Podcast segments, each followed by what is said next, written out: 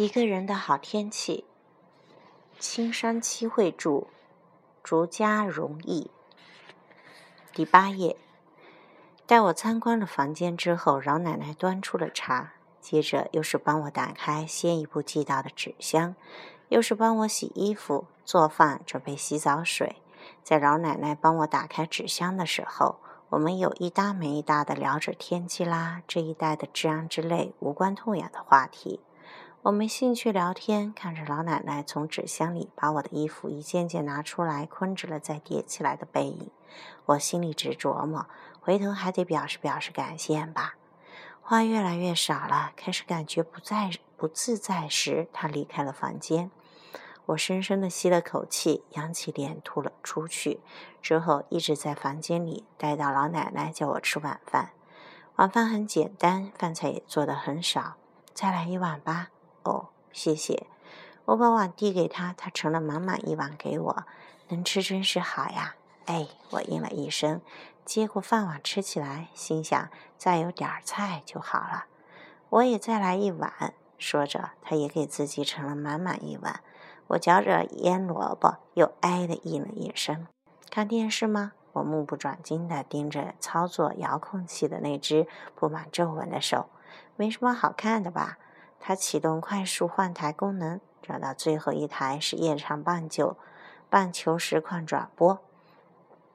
老奶奶吃饭时根本不朝电视那样看，兴许是上了年纪的人看画面不如听声音吧。她吃饭很轻，没有吧唧吧唧嚼东西的声音。我不熟悉老年人的生活，不过我早就想好了。不管代沟有多大，我该怎么着还怎么着。没想到也差不了多少。甜点是自制的咖啡果冻，他把奶油挤成漩涡状的架势也蛮像那么回事儿。饭后我坐进了没有通电的被褥，心不在焉地看了一会儿电视，又再看一会儿老奶奶递给我的拿给我的书。头一晚住这儿，跟他说点什么好呢？我盯着打开的那书那页书，反反复复地看着同一行字。我还没有从今天起要和这个人一起生活的意识。虽说是自己来这儿的，可是就像被寄托在邻居家晚饭后该接走的孩子那样，老是觉得不自在。电视里简收阳声嘶力竭地叫嚷着：“知寿，你喜欢棒球？”听到别人叫我的名字，吃了一惊。好久没人这么叫我了，多少有点心颤，还有一种不快的预感。也不怎么看，我不好意思地笑了笑。是吗？我还以为你很喜欢呢。说着，他就关了电视，从大围裙的兜里拿出毛线和棒针，织起一个圆圆的什么物件来。果盘里堆着满满一盘小粉肠，我已经吃饱，可是受不了这样的沉闷，加上百无聊赖，只好又吃起来，嘴里咸得不得了。猫咪凑过来，它把吃进嘴里的一根呸的吐到手心里，让猫咪吃。不好意思，让你和我这老太婆一起过。我叫迪野银子。她突然自我介绍起来，为了不让对话中断，我赶紧接过话茬回答：“啊，我叫三田之寿，以后给您添麻烦了。我先泡行吗？什么？我喜欢泡头澡。哦，请吧，请吧。那我先去了。”他刚一出屋，我马上就地一躺。看来他不太老古板。想到这儿，心情多少轻松了些。他这么热情招待我，我倒不自在了。还不如就把我当做吃家里闲饭的女儿呢。刚才一直强装的笑脸，现在还没松弛。我伸出双手，使劲拍了拍自己的脸颊。刚才吃了一块小粉肠的那只黄猫咪，躲在角落里，警觉地瞧着我。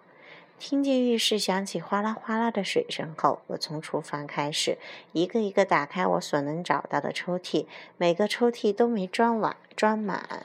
洗碗池下面的抽屉里只放了两双长筷子。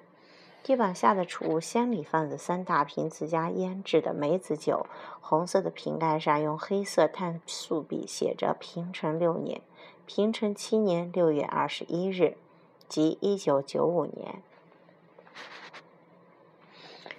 顺便走进他的房间，就在我的房间对面，茶色花格窗帘旁边挂着一串褪了色的纸鹤。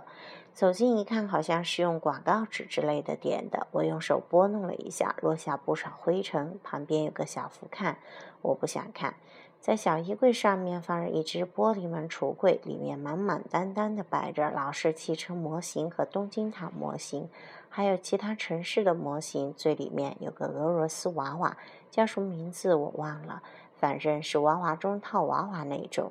在苏维埃时代去苏联出差的叔叔曾经给我买过，所以有印象。这就是老人的生活呀。我抱着胳膊环顾着四周时，听见浴室的门吱呀一声开了。我打开玻璃门，随便抓了一个最外面的小丑木偶，返回自己的房间。我在窗边等着，看着电车进站，一边摇晃手里的那个木偶。木偶的脑袋啪嗒一声掉了下来。十二页。